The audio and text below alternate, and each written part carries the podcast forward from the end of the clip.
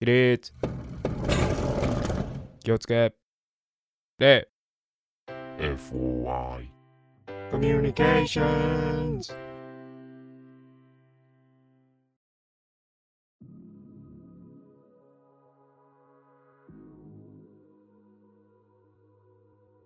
皆さん、あ FOI。違う違う。それオカルト事件簿じゃん 今日もこの時間がやってまいりました。今週もなこれ全く同じやりとり先週やってるからね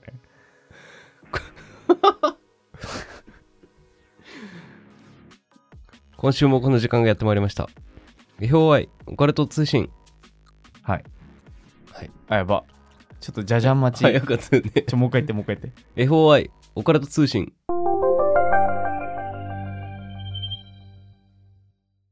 はいというわけで、あれですね。今週からあの多分じゃじゃんのと変えたから俺。じゃじゃんあまりにもダサいなと思ってさマジ聞くたびにダッサいダッサいと思って。おうおうおう。じゃじゃんを、うなんか変えてるはず。見つけてるはず。この放送までには。はいはい。なんでそれに変えてますんで。ダメですね。やっぱオープニングのセリフが。忘れてるんだよな。オープニングが違うっていう事実を忘れたまま収録が始まって、うん。俺の中でね。うんそうだねそれで、あの、言われた、で目と目があって初めて気づくんだよね。あそうなんかそういえば違ったみたいな。俺が「皆さんこんばんは」って俺が言わないから「うんあれど何うしたの？みたいな。顔してたいやお前だよっていう やりとりがね。ありますけれどもはい、というわけで FOI オカルト通信ですね、はい。皆さんありが皆様からとうございます。はい、いただいている素晴らしいお便りをご紹介させていただくというコーナーでありますはい。はい、というわけで、今日は配信ちゃんとできていれば、10月13日ですね。はい。はい、というわけで、あ僕は昨日、このね、配信の前日にあたる12日に30歳になっていますねお。めでとうございます。ありがとうございます。はい。あなたがね、30歳になったあの夜、はい。覚えてますよ。忘れもしない。最高のスタートをね。ああ。あ絶対酔っ払ってなかったらしないことしてたね。あ。うん。あの夜うね。ん。うんはあ。いやー、俺はあんなことは絶対にしないようにしようと思ってね。そうだよ。なんだろう、最近さ、同年代のさ、うん男の子の友達にいっぱい会う、なんか偶然、はいは年一緒だねみたいな仕事やってたりとかして会うきっかけになるけど、みんな素晴らしい、なんだろうね。あの、お手本というか、なんていうか、こうだけはならないようにしとこうみたいな 生き方をしてる人が多くて。うん。だからね、いいよね。やっぱそういう反面教師にできる人が多いっていうのは、すごくいいことだなと思って。刺さる刺さる。トゲが。同じ、同じ鉄を踏まないようにと思っていると、もう道が残されていないみたいになってるからさ、最近。もうそうなんですけれども。はい。というわけで、30歳だね。はい。めでたいですね。なんかさ、10年前に大人になってるはずじゃん。うん。俺らうん二十歳になった時にね、いわゆるまあ成人ですけれども、ね。大人になりましたか？変わんないよね。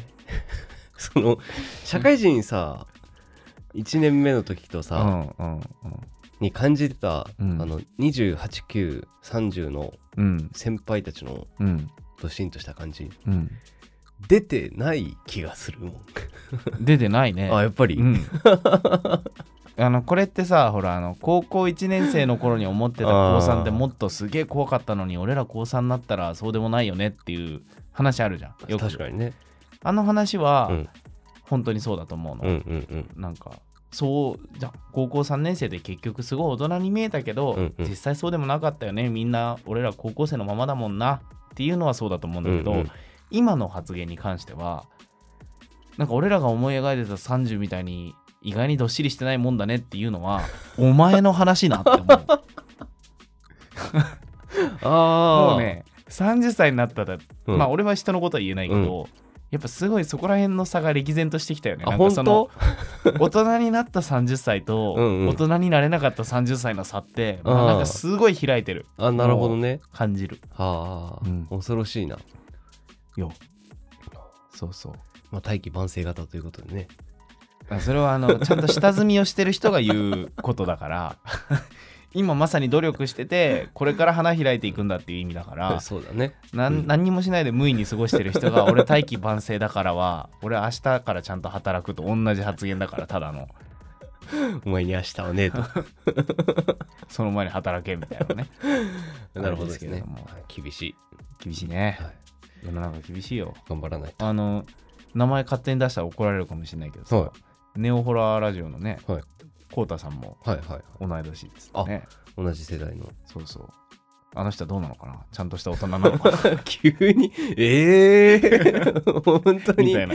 絶対ちゃんとした人だと思う。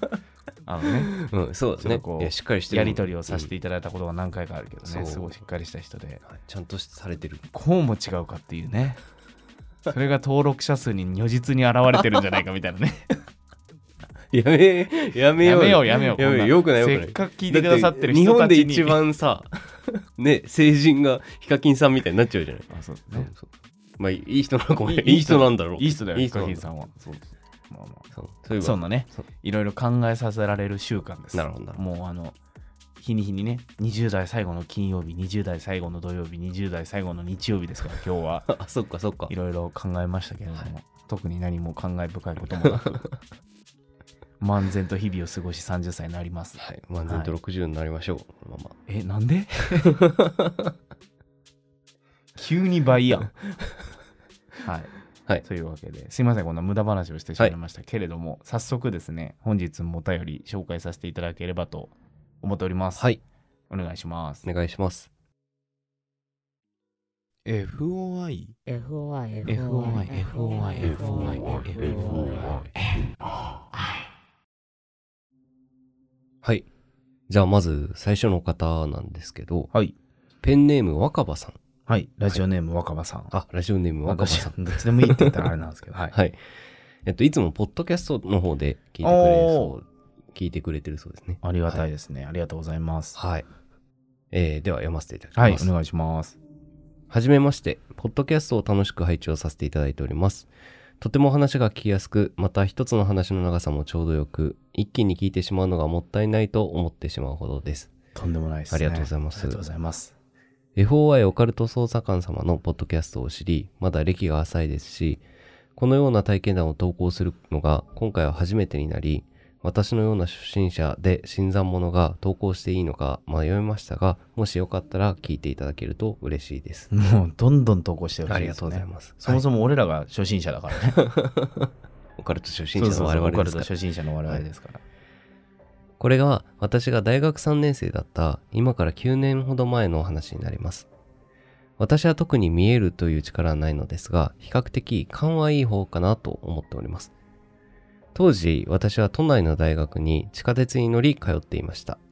地名等は伏せさせていただいております。はい。改札を出て左に曲がり、次に右に曲がって少し歩くと、数段階段があり、その先にある細い道をまっすぐ行き、最後に長い階段を登って地上に出るというものです。ほうほうあそれはもう大学の最寄りの駅ってことかな？でしょうね。はいはいはい。特に暗いわけでもなく、ただ、なんとなく不気味だなという感覚がありました。その日も、いつものように学校に行こうと改札を出て、階段を登りました。下を向いて階段を登り、パッと前を向くと、道の一番奥に、髪がめちゃくちゃ長く、顔が全く見えな、見えなくて、白い服を着た人が立っていました。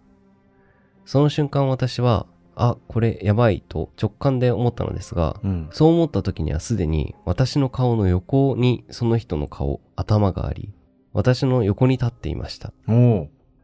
もちろん顔は見えません。その後、パッと止まった後に生ぬるい風がビューッと吹いて、私の横からはいなくなりました。この時も直感的に絶対振り向いてはいけないと強く感じ、そのまままっすぐおかんがしたまま地上へ出て行きました。うん。その日は夏だったのですが、外に出て日差しに当たるまでゾクゾクと寒気がしていました。うん。ほんの一瞬のことだったと思うのですが、それに気がついて、私の横からいなくなるまで、私以外の全ての時間が止まっていた感覚になり、思ったより長く感じました。うん。うん。また風と一緒に止まった時間が動き出し、いろんな騒音が聞こえてきた時の気持ち悪さは今でも忘れないです。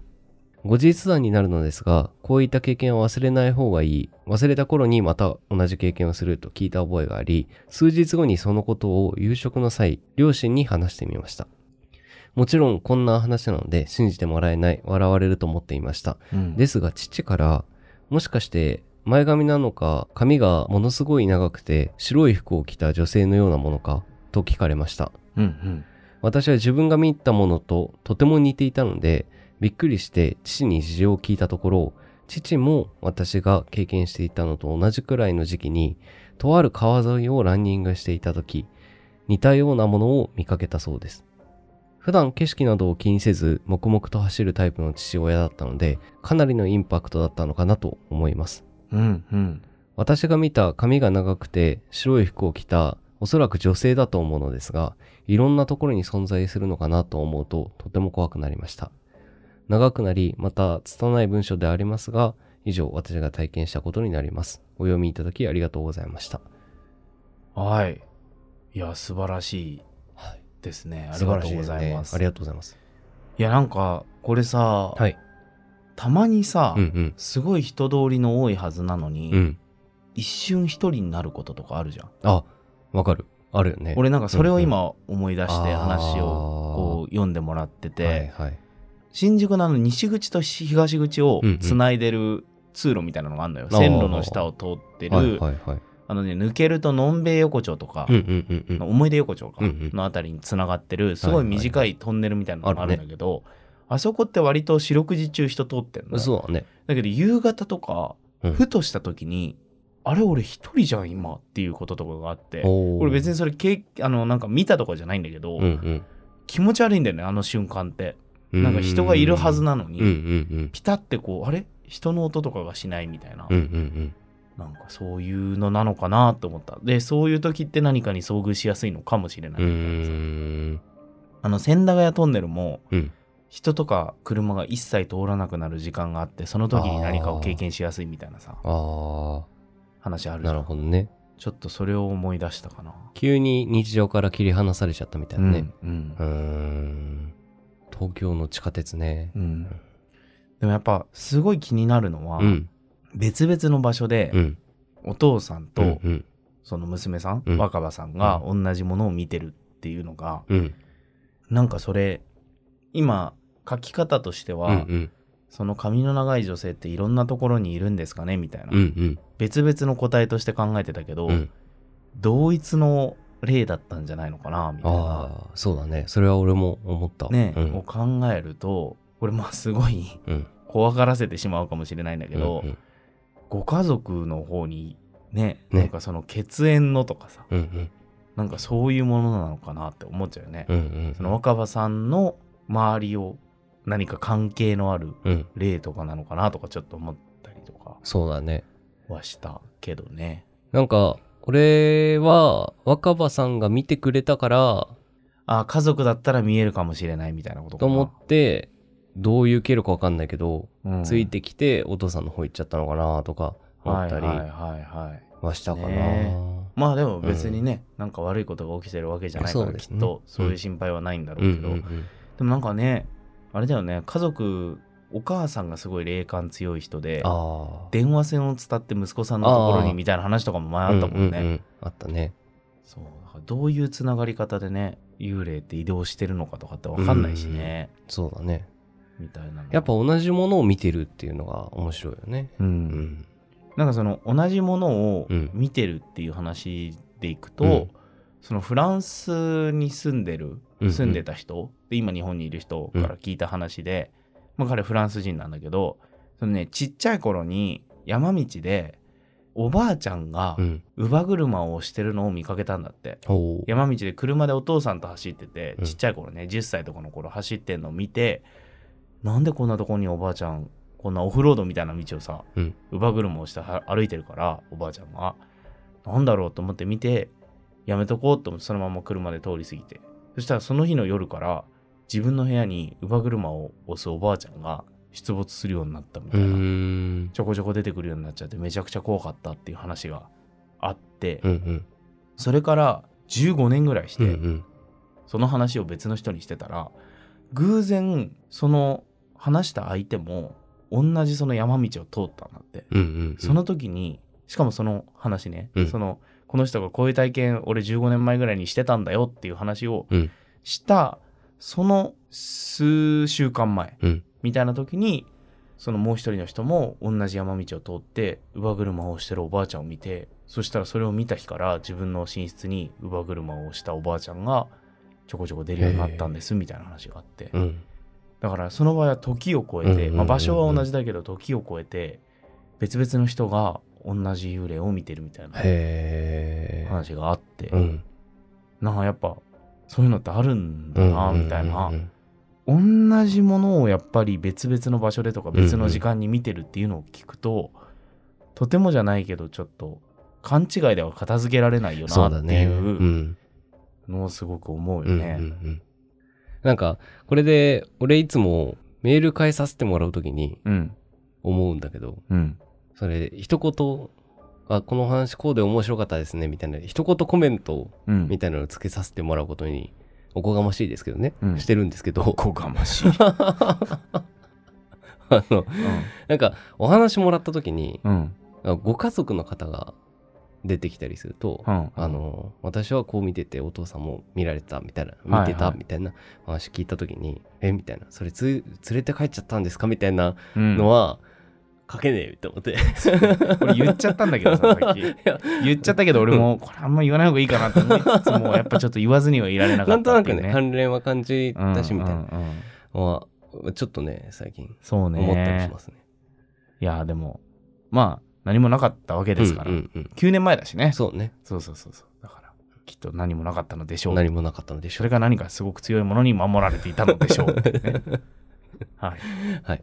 思いますけど面白いお話ありがとうございました。ありがとうございます。では続いてのお話ですね。はい。はい。お願いします。FOI FOI FOI FOI FOI FOI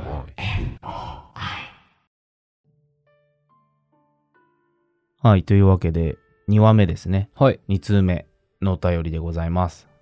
えー FOI オカルト捜査官山本様、横山様、いつも配信楽しみに聞かせてもらってます。ありがとうございますマシュマロンと申します。マシュマロンさん、はいい、つもあれですね、ライブとかもお越しよくいただいてましてありがとうございますありがとう。ございますはい。私が小さい頃、経験した不思議な話です。小さかったけど、今でも鮮明に覚えている出来事です。私はまだ幼稚園にも行っていなかったと思うので、年にして3歳頃のことだと思います。昔、我が家は貧乏で、6畳2間の平屋アパートに、父と母、兄と私の4人で住んでいました。2部屋ある1つは子供部屋でしたが、私も兄も小さかったこともあって、夜寝るときは家族4人で1つの部屋で川の字になって寝ていました。私が夜中に目を覚ました理由は覚えていません。部屋の電気をすべて消すと真っ暗になることを怖がっていた私を気遣って、母がいつも豆電球をつけてくれていました。その豆電球の明かりに照らされて、隣の部屋がうっすらと見えていました。隣の部屋にはいつもの白いワンピースのような寝巻きを着た母が立っていることに気づきました。なんでそんなところにいるんだろうと思った私は布団から抜け出して母の方に向かいました。母はそんな私に気づいているはずなのに何の反応もなくじっと私を見ていました。部屋と部屋の間まで来た時、そんな母の態度を不思議に思った私は何してるの？とかどうしたの？と話しかけた記憶があります。その問いに答える気配もなく無言で佇む母に違和感を覚え、布団に帰ろうと振り返った私は、布団で寝ている父、兄、そして母を見ました。後ろの女の人は誰？と思い、普通なら声の一つも上げそうなものですが、まだ幽霊という存在を理解できていなかった私は、単なる疑問でしかありませんでした。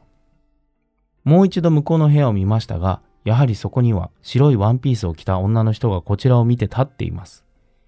見知らぬ人がいるということに気味が悪いと感じた私は布団に潜り込み、うつ伏せで布団をかぶって隙間から向こうの部屋を見ました。女の人は変わらずそこにいました。何度か布団をかぶったり、少し隙間を開けて覗いたりを繰り返していましたが、いつの間にか寝てしまっていました。朝起きるとすぐさま向こうの部屋を見ましたが、そこには誰もいませんでした。母に昨日の夜の話をしましたが、夢を見たのだと当然信じてもらえませんでした。その後、隣の部屋に九段の女性が現れることはありませんでした。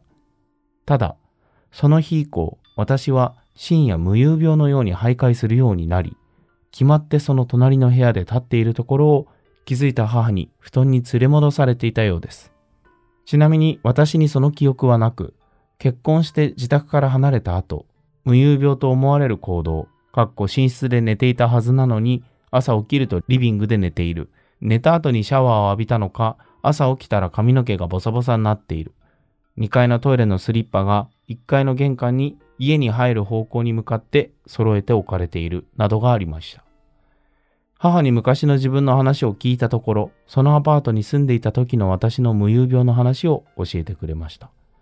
最近は睡眠ログが取れる腕時計があるので、それで確認してみると、やはり深夜に覚醒している時間が記録されていることがあります。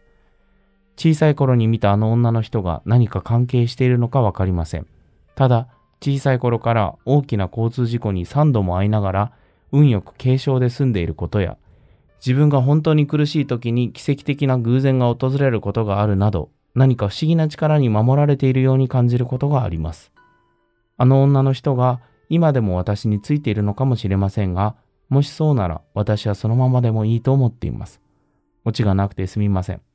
私が経験し、現在進行形で考えることのある実話です。長文乱文お許しください。これからも配信楽しみにしています。はい、ということです。ありがとうございます。ありがとうございます。面白いですね。はい。はい。その起きたら髪の毛くしゃくしゃになってるっていうのは、うん。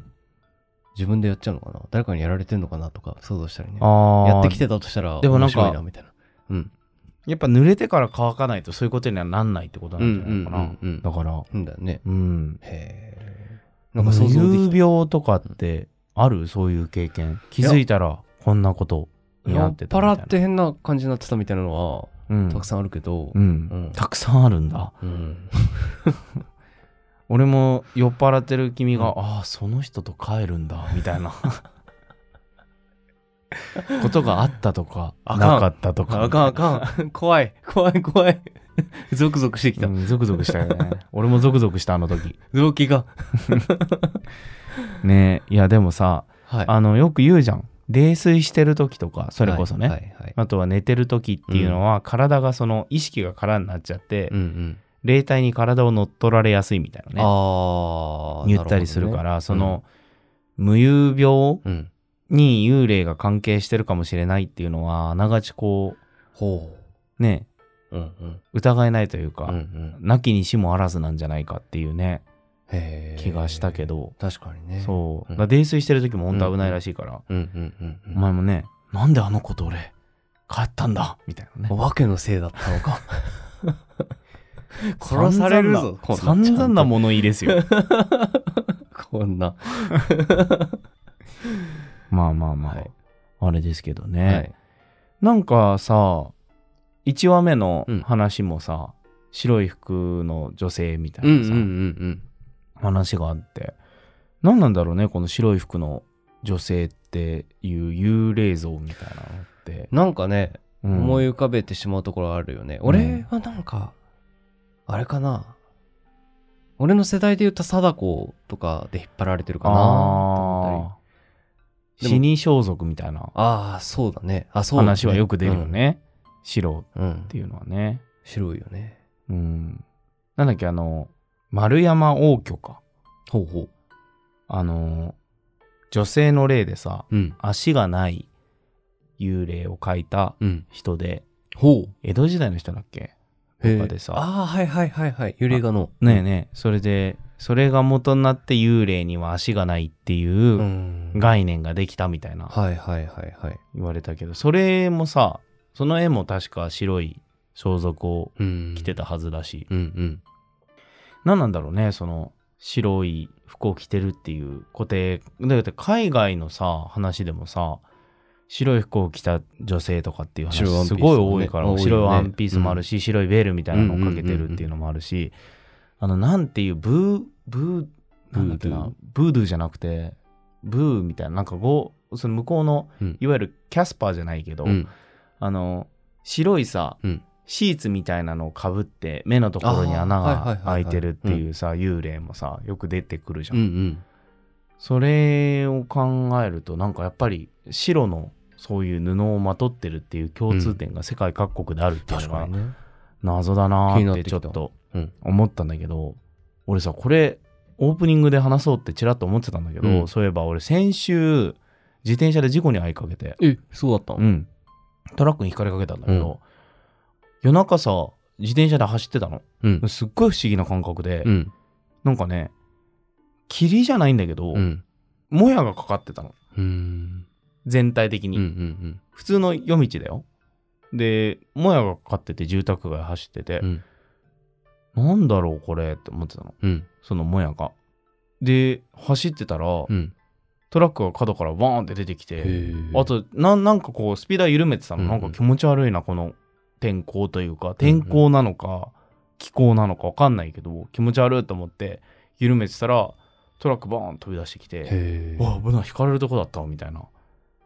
夜中とかだとさ、トラックの運転手さんとかも結構さ、運転乱暴になるじゃん。そうだね。一時停止絶対しなきゃいけないとこしないで出てきたりするじゃん。だからそれで引かれる寸前だったと思って、危なーと思うん。って。へっていうのがあって、なったねもうその後にすぐにその霧が晴れてたのーうん。だから俺めちゃくちゃ気持ち悪くて、うん。何だったんだろう今のって思ったんだけど、うんうだかんらその幽霊とかが見える環境ってそのさ、うん結構あの霧がかったみたいな、うん。うんうん。中に白い人が。が立ってるみたいなのがあるから、なんかそういうのあんのかなーってちょっとちらっと思って、っうんうんうんていうのがあったけどあんまちょっと関係ない話になっちゃったけどさ、うん。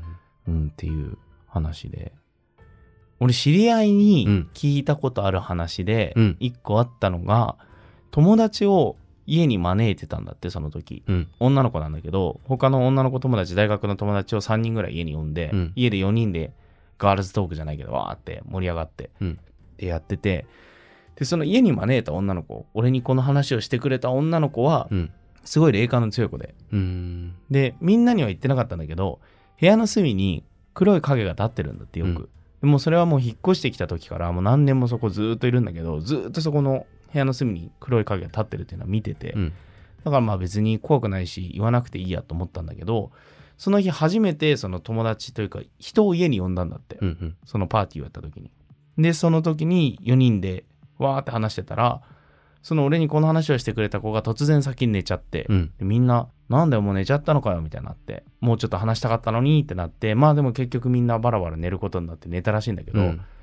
友達のうちの一人がパッて目覚めたら、俺にこの話をしてくれた女の子が、そのいつも、その黒い影が立ってた方向を向いてたらしいのね。うんうん後からその検証してみたら。そっちを向いて、ずーっとベッドの上で目パッて見開いたまんまうんずーっと揺れてたんだって、っへていうのをやってたらしくて、でその記憶は一切残っえ。てないもしかしたら私全然気づいてないだけで普段から体乗っ取られてたのかもしれないですみたいな話があってうん。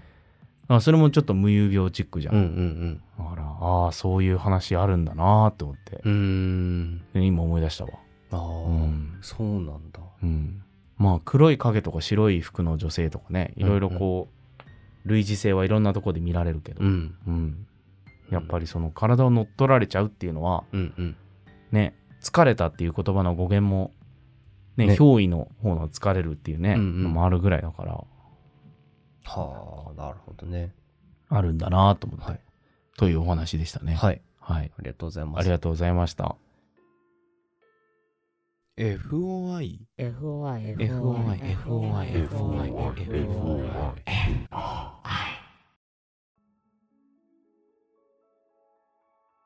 エンディングです。はい。はい。というわけで、2話ですね。はい。ありがとうございました。なんかこう、図らずも似た話じゃないけど、似てはいないんだけど、その2つとも白い服を着た女性みたいなね、話が。上がりましたけれども、やっぱなんかあれだよね。女性の例って多いよね。なんとなくね。見られるうん。ものの中で。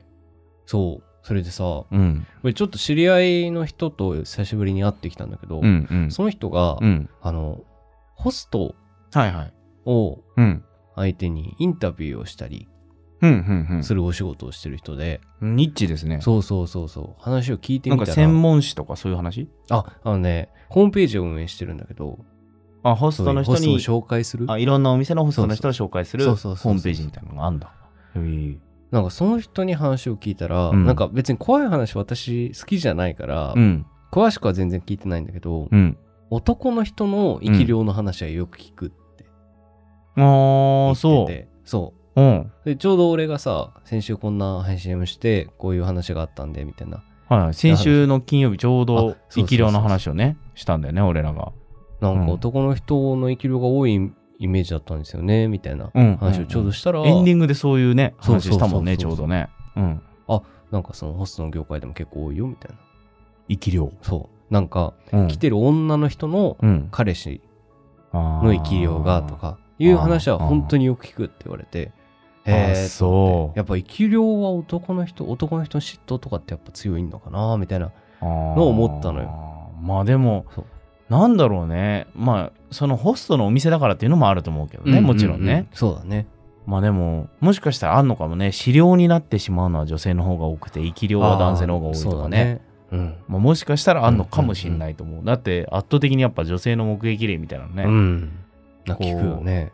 ね、テンプレートじゃないけうんうんどあるもんね。うんうんもしかしたらその、あれなのかもね。生きてる時に今っていうのにすごく思い入れを持つのは男性で死後もその世界に未練を持つのは女性みたいなあんのかもしれない。わかんないけど、すごい適当に言ってるけどさ、うんうん。全然違うよ。全然違う例えだけど、あの女性が好きなのはバービードールで、うん男が好きなのはプラモデルみたいな話あるじゃん。うんそのメカニズムの、組んでいくのが男性は好きで、できたものをめでるのを女性は好きみたいなさ、はいはいはいはい。よく言ったりするじゃん。うんまあそれもどうかとは思うけど、うん。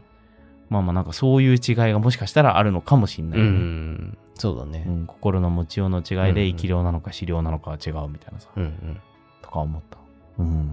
まあ、いずれにせよ生活を送っててうん。見たらめっちゃ怖いだろうね。どっちも嫌だね。やだね。うん。本当に。髪の毛の長い。まあだってその姿でさ、うん立ってたら絶対にそうだって思ってしまうもんね。そうだね。ねでも、その1話目のさ、うん若葉さんのさ、駅もさ、都内の駅でしょ、うんうんしかも普通に今もある駅じゃん。うん。うんなんか誰か見てる人とかいるかもね、他にも。同じ体験してる人は結構いたりするかもね。うん同じ大学の人でとかさ、ううんん。いるかもしれない、ね。あるかもしれないね。ちょっと検証してみたいですね。うん。うん行ってみたいですね。はい。はい。ちょっとそろそろそういうのやってみたいね。そうだね。結構現場集まってるじゃん。うんうんここでとか。うんうん。まあ俺がした話もそうだし、はいはいはい。検証してみるっていうのはありかもしれないですね。うん。はい。ぜひぜひはい。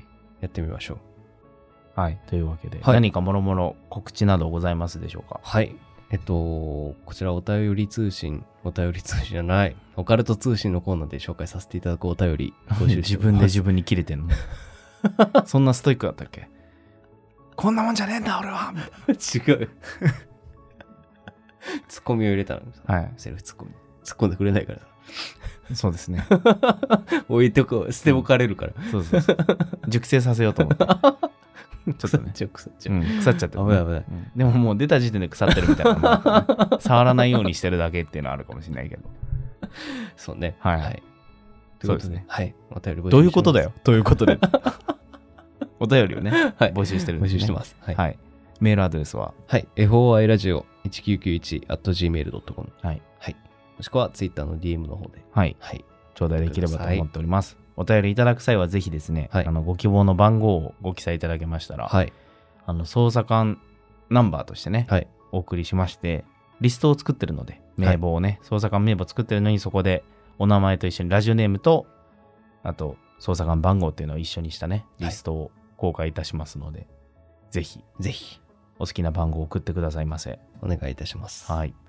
その他は何か？今週はあれだね、ちょっと間に合わなかったから、未解決事件簿できないですね。